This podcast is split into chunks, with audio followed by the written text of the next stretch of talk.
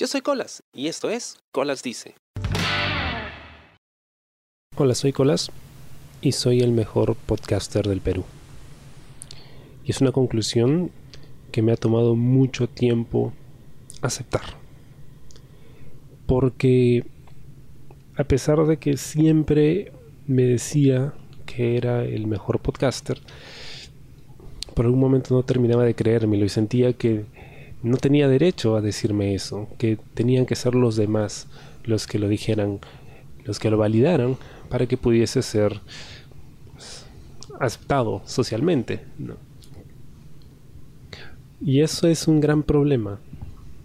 Creo que es parte de nuestra cultura, lamentablemente, el hecho de que cuando alguien es muy bueno, em, siempre se le critica o no se le reconoce debidamente. Y si alguien que es bueno lo sabe y lo dice, peor aún, ¿no? Lo tildan de arrogante. Yo siempre he creído que si alguien es muy bueno, tiene todo el derecho de presumirlo. Puede que no caiga bien si lo hace, pero está en su derecho porque es muy bueno. Y ese es el problema que mucha gente tiene. A nadie le gusta que otro demuestre que es bueno y que lo diga abiertamente, porque de pronto te hace sentir mal y te hace sentir inconforme y frustrado. Es un complejo de inferioridad que tenemos interiorizado.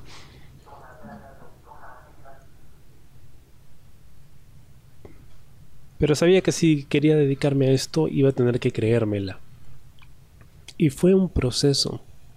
Cuando empecé a hacer podcast yo no estaba muy seguro de mis habilidades. No estaba incluso seguro de poder hacerlo solo. Sentía que tenía que hacerlo con alguien más, porque yo no era suficiente. Luego pues me animé a hacerlo solo y me sentí cada vez más cómodo. Y con el tiempo fui aprendiendo a, dejar ir estos modelos que yo tenía en la cabeza de lo que debía ser un podcast y empezar a experimentar y simplemente hacer lo que se me daba natural, lo que sentía más orgánico. Y en ese sentido tuve éxito. Pero siempre estaba pensando en qué es lo que tengo que hacer para ser realmente el, mejor. No había demasiados podcasters cuando yo empecé. Creo que antes eh, de grupo con el que empezamos, pues solo había uno. Entonces éramos de los primeros. Eso ya me daba cierto nivel de, hasta cierto punto, em, validación porque estaba dentro de los pioneros. Pero eso no era suficiente. Necesitaba validar lo que estaba haciendo y saber si mi trabajo era realmente bueno o no. Luego de haber hecho Colas Dice por, por dos años y medio, sentí que eh, lo que estaba haciendo no me, no me llenaba, no me gustaba demasiado, se había convertido un poco más en una carga. Y ahí es cuando simplemente decido parar de golpe y reinventarlo, cambiar el formato. Y luego se sintió mucho mejor. Me sentí más cómodo y ya no era una carga, sino de pronto me sentí entusiasmado otra vez con mi proyecto. En ese momento ya aparecían más podcasts. Y por supuesto habían unos que ya eran mucho más populares que el mío. Pero sentía que eso no necesariamente era validación, el hecho de ser el más popular, porque está probado que cosas que son muy populares no necesariamente son buenas, ¿no? Y eso lo podemos ver en todos los medios. Así que no pensé demasiado en, ok, tengo que ser el más popular para ser considerado el mejor. No. Eso lo tenía claro desde el principio.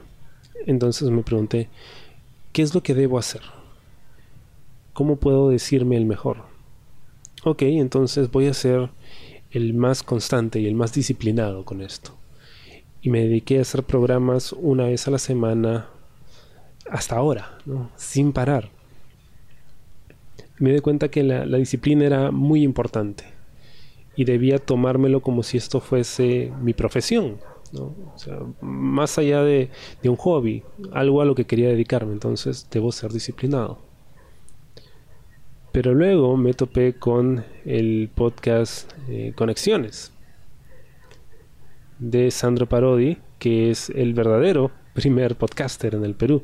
En un primer momento se creía que yo era el primero, pero bueno, estaba Sandro Parodi un año antes que yo y me dije, ok, este señor estaba haciendo podcast desde el inicio de los tiempos de forma muy constante, así que la constancia y la disciplina ya no eran suficientes para mí. Eso ya no me valida como el mejor podcaster. Entonces, ¿qué es lo y con el tiempo el podcast se iba haciendo aquí cada vez más conocido, había nuevos programas y de pronto medios muy grandes, eh, grupos de medios en realidad, empezaban tímidamente a probar con el formato. Y entonces eh, me dije, ok, no puedo obtener la validación por ser el más popular, tampoco por ser el más antiguo ni el más constante. Entonces quizá si logro eh, pues trabajar con alguno de estos medios grandes, eso podría validarme como el mejor podcaster. Y empecé a tocar puertas. Y en una ocasión, eh, uno de estos medios me llamó. Y yo, wow, estaba súper empilado. Dije, al fin, alguien me va a dar la oportunidad. Y me reuní con ellos. Y nunca olvidaré lo que me dijeron. Lo primero que dijeron fue, de arranque, ¿ah? Colas dice no nos interesa. Así, de golpe. Yo, wow. ok. Me preguntaba yo, ¿para qué me llamaron entonces si no, no les interesa lo que, lo que ofrezco? Y me hablaron acerca de la posibilidad de pues, ver qué otras cosas tenía yo para ofrecer. Al final pues presenté algunas ideas y nada, di las gracias por la oportunidad y me fui.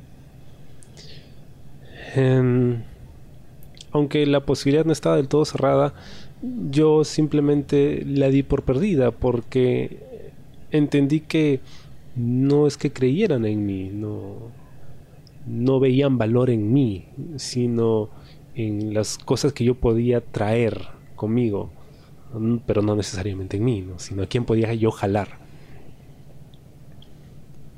Y entonces eh, me di cuenta de que, ok, esa no es la forma de validar mi trabajo. ¿Cómo puedo validarlo? Y, y entonces me vino esa idea a la mente, ¿no? Ok, todos esos tropiezos y esta búsqueda de validación, ¿de dónde viene? ¿no? O sea, ¿por qué es que necesito que alguien más valide lo que yo hago? ¿Por qué es que necesito que alguien más diga que soy el mejor? Cuando en realidad lo importante es que yo sepa que soy realmente el mejor. Pero aún así sabía que mi talento y mis ganas de hacer y de crear daban para mucho más. Entonces me dije, ok, voy a empezar a, experimentar. Si ya, ya me siento más cómodo con lo que hago, y ya tenía yo una web propia, entonces ya no dependía de otras plataformas o de otros grupos de podcasters que me invitaran a, participar con ellos. Em, ya era independiente, me había independizado completamente del resto. Ok, entonces si ya no voy a buscar aprobación ni apoyo de otros y voy a hacerlo yo solo, a mi manera, ¿cómo le hago? Vamos a experimentar. Y entonces eh, empecé a hacerle caso a todas y cada una de estas ideas que, que a veces se me veían a la mente y yo me decía, mm, quizá algún día lo haga. tengo el tiempo, tengo las herramientas, ya tengo algo de expertise, vamos a hacerlo. Y empecé a probar. Y lo primero que creé fue Absolute Comics, que era este podcast que mezclaba algo de documental con, con radioteatro, o bueno, audioteatro, porque no es radio. Y el experimento fue muy chévere muy poca gente lo escuchó, pero fue muy chévere. Y entonces se me veía una y otra idea de nuevos programas, nuevos conceptos que podía crear, que sabía que aquí no se estaban haciendo. Y entonces se me ocurrió esto otro, ¿no? ok, no me pueden validar por ser ni el primero, ni el más popular, ni el más mediático. Em,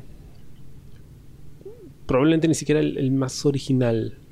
Pero me dije, voy a crear tanto contenido y va a ser tan diverso que tarde o temprano alguien va a tener que darse cuenta que soy el mejor. Pero nuevamente desde esta mentalidad de, tengo que demostrarlo. O sea, voy a llamar su atención. El resto tiene que validarme a mí, no al revés. Y empecé a crear varios programas, pero en algún momento sentí que nuevamente, ¿no? Como que me quedaba un poco atorado y se me iba un poco la motivación de seguir haciéndolo. Y entonces sí tuve que tomar asiento y, pensar de dónde venía eso. Y darme cuenta que era lo que realmente quería. Y así llegué a la conclusión de que el podcast no era un hobby. Eh, no era necesariamente mi profesión porque yo creo que para que algo sea tu profesión tú tienes que poder vivir de eso y pues todavía no vivo de esto, ¿no? Vivo de mi trabajo, pero no vivo de hacer podcast. Ojalá pudiera hacerlo, ¿no? Esa es mi meta, en algún momento es lo que quisiera lograr. Pero todavía no. ¿Qué cosa es el podcast para mí? Llegué a la conclusión de que era mi, mi forma de arte. Ok, entonces esto para mí es expresión.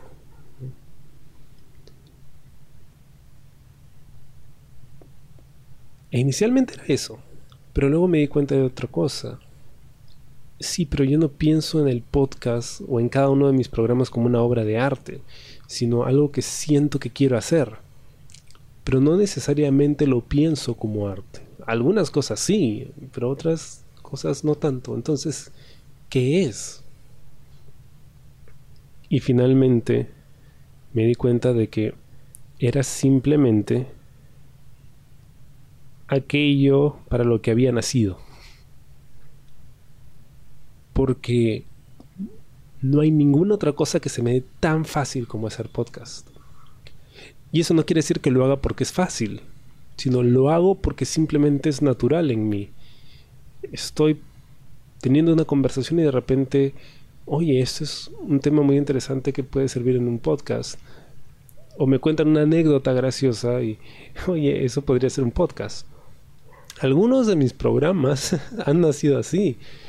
Un amigo me contó que un amigo en común eh, escuchaba mi podcast cuando iba al baño porque la longitud del podcast era relativamente corta, ¿no? Y un programa duraba lo que él se tardaba en el baño, ¿no? Y lo relajaba y lo ayudaba a hacer lo que tenía que hacer. Y dije, oye, es gracioso, pero ¿por qué no hacer un podcast para eso, ¿no? Para ese tipo de situaciones. Y que hablé de eso. Y lo hice. Un amigo me contó, yo escucho tu programa para quedarme dormido, porque tu voz me relaja. Ok, entonces, oye, es una buena idea, ¿por qué no hacer un podcast para la gente que quiere irse a dormir? ¿no? Y les cuento un cuento.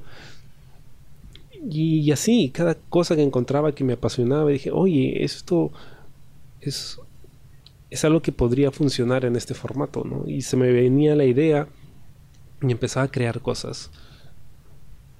Y me di cuenta de que este es mi talento. Eso es lo que mejor sé hacer.